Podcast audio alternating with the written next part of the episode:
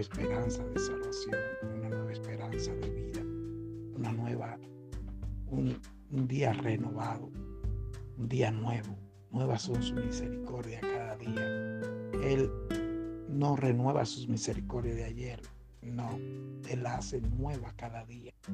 Él mira con ojo de amor a todo aquel que se acerca a Él en amor y en misericordia. Cada día Dios derrama su amor sobre cada uno de aquellos que con un corazón contristo y humillado se humillan delante de Él. Mira mi memoria una pequeña historia.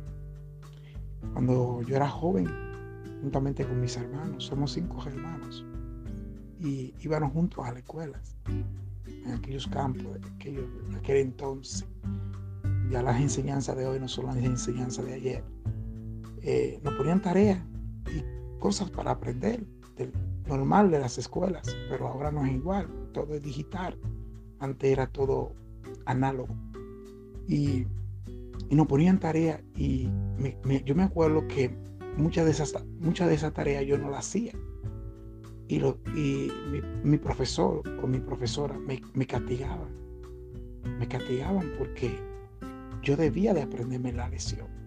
Yo debía de aprenderme, ejemplo, la parte de que me tocaba a mí de exponer delante de mis compañeros. Yo debía de aprenderme esa lección y debía de recitar esa parte, parándome en, delante de todos mis compañeros. Y yo me acuerdo que me, por no aprenderme o por tener miedo o temor o vergüenza o el qué dirán de mis compañeros, yo no, no lo hacía y me castigaban. Me acuerdo que me dejaban sin recreo. El recreo es como cuando uno sale, como un tiempo para, para comer, para desayunar en las mañanas. Y, y no es más que la enseñanza del día de hoy. Una enseñanza. En esa pequeña historia hay una enseñanza. Muchas veces nosotros estamos tan concentrados en nuestras propias vidas que se nos olvida el dador de la vida. Muchas veces nosotros estamos tan concentrados en nuestros propios afanes de cada día ¿eh? que se nos olvida el, el dador del día el dador de las horas, el dador, el dador de la vida. ¿Mm? Se nos olvida. Venir de madrugada, venir de mañana, temprano en la mañana te buscaré.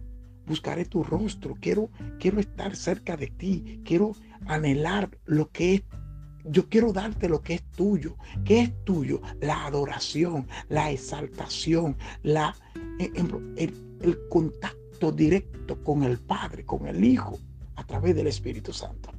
Se nos olvida lo que, lo que primero debemos de hacer. No lo hacemos por el afán, por el afán de tener, por el afán de, de multiplicar, y no es malo, de multiplicar, multiplicar nuestros bienes, por la responsabilidad del trabajo, por la responsabilidad del negocio, por la, la responsabilidad que que hemos asumido y este mundo nos envuelve de tal forma que se nos olvida detenernos en las mañanas y levantarnos un poco más temprano de la hora de ir a trabajar y darle gracia y levantar un altar de gracia al Señor.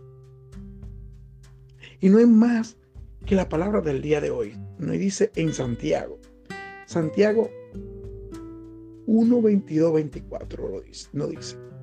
Pero pero no basta con un pero no basta con un mensaje, con el, con el mensaje. Hay que no basta como con escuchar el mensaje, con leer el mensaje. Hay que ponerlo en práctica, pues de lo contrario se estarían engañando ustedes mismos. El, el que solamente oye el mensaje y no lo practica es como el hombre que se mira que se mira la cara en el espejo, se ve a sí mismo, pero en, cuanto da la vuelta, se le olvida de, de cómo, se le olvida de cómo es.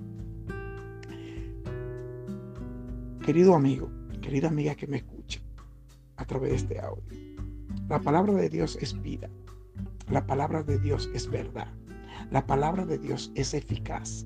La palabra de Dios es cierto que no confronta, pero no confronta en amor, pero no confronta en misericordia, no confronta de tal forma que no transforma, que cambia, que cambia el modelo viejo por el modelo original, por el modelo que Dios quiere en ti y en mí.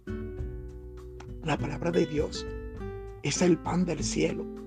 La palabra de Dios es la vida misma. La palabra de Dios es el buenos día. La palabra de Dios es el principio y el final. Ella nunca llegará vacía. Ella siempre dará el fruto por el cual va a ser enviada. Y cuando tú te ve a través de la palabra, tú no tienes que forzar nada, porque ella misma te da, te justificas delante del Padre y delante de los hombres. Por la palabra de Dios, en la palabra de Dios, si tú tienes la palabra de Dios y la palabra de Dios está en ti, no hay ley contra eso. No hay ley contra eso. Porque tus ojos, tus pasos, tus pensamientos, tu corazón está dirigido por la palabra de Dios. Ya tú no tienes que venir y demostrarle al mundo nada, porque tú caminas según Dios, porque tú piensas según Dios, porque tú hablas según Dios. Aleluya. Es que ya no hay nada en contra de ti cuando tenemos la palabra.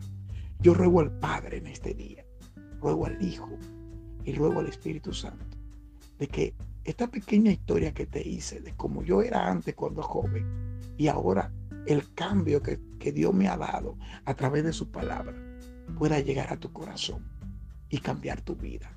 Que Dios te bendiga en este día y te dé un día victorioso en el nombre de Jesús. Amén.